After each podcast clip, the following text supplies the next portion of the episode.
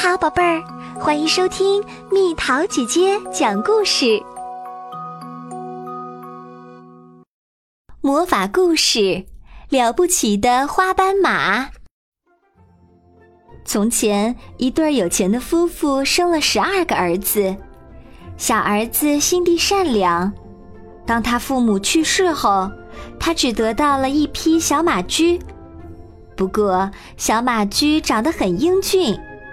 它长着灰色的毛，上面带有斑纹，看上去滑溜溜的，在太阳下还会闪闪发光。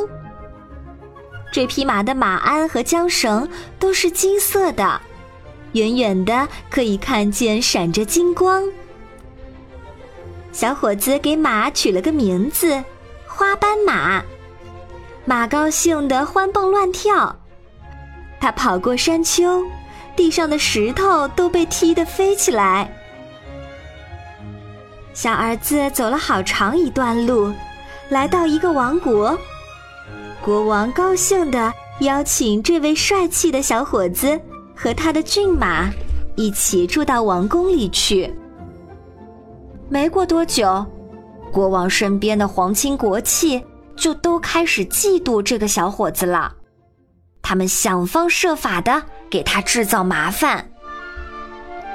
这时，国王的女儿被巨人抓到小山丘去了。国王下令说：“谁要是能营救公主，他就把公主嫁给他。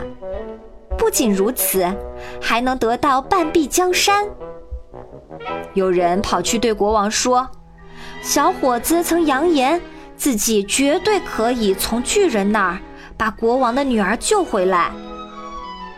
国王听了又惊又喜，立刻让小伙子行动起来。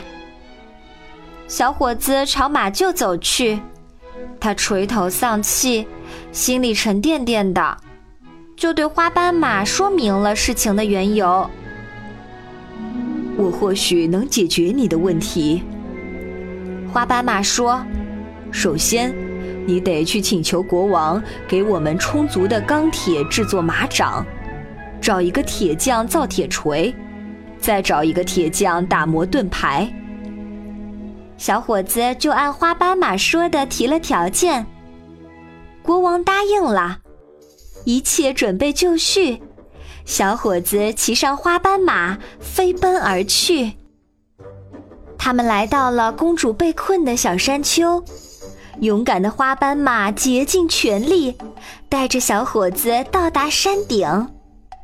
小伙子用最快的速度冲进山洞，一把抓住公主，把她甩到了马背上。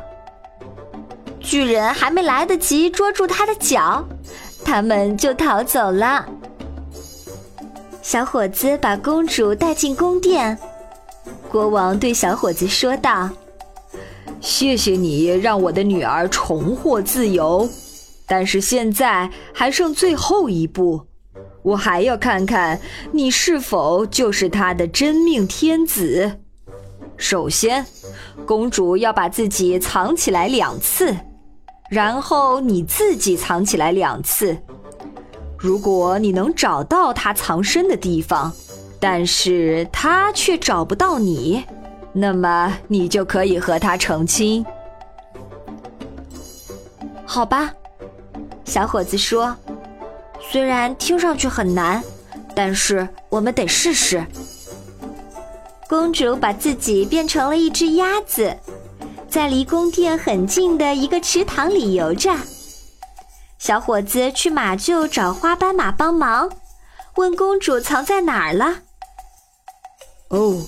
你只需要带上一杆枪就行了，花斑马说道。去池塘边瞄准那只正在游泳的鸭子，它马上就会现身的。小伙子照着花斑马的话去做，果然找到了公主。第二次，公主把自己变成了一捆面包，她把自己藏在另外四捆面包中。哦。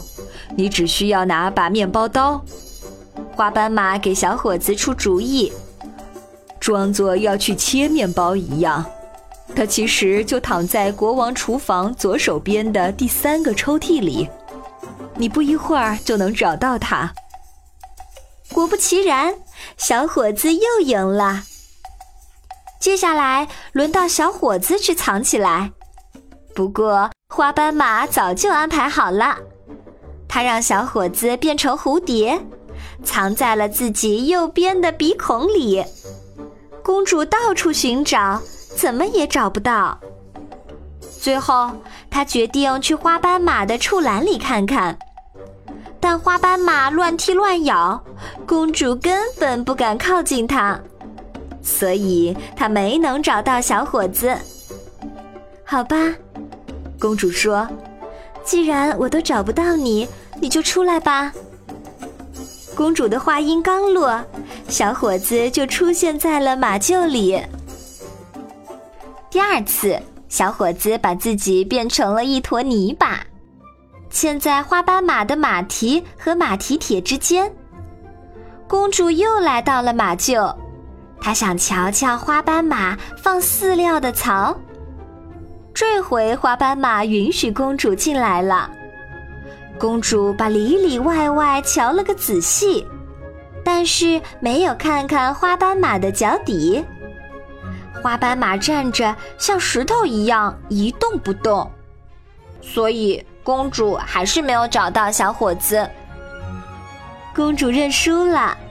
小伙子和公主骑在花斑马的背上，他们很快就要去教堂举办婚礼啦。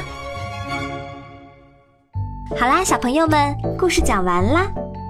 今天蜜桃姐姐希望你们能拥有一种非常高贵的品格——忠诚。花斑马用忠诚赢得了小伙子的信任，也帮助他赢得了美好的结局。小朋友。学着做一个忠诚的人吧，忠诚能给人带来自我满足感，是时时刻刻伴随着我们的精神力量。你会因为忠诚而获得更多好朋友哦。好了，宝贝儿，故事讲完啦。想和蜜桃姐姐做朋友，就在喜马拉雅中给我留言吧。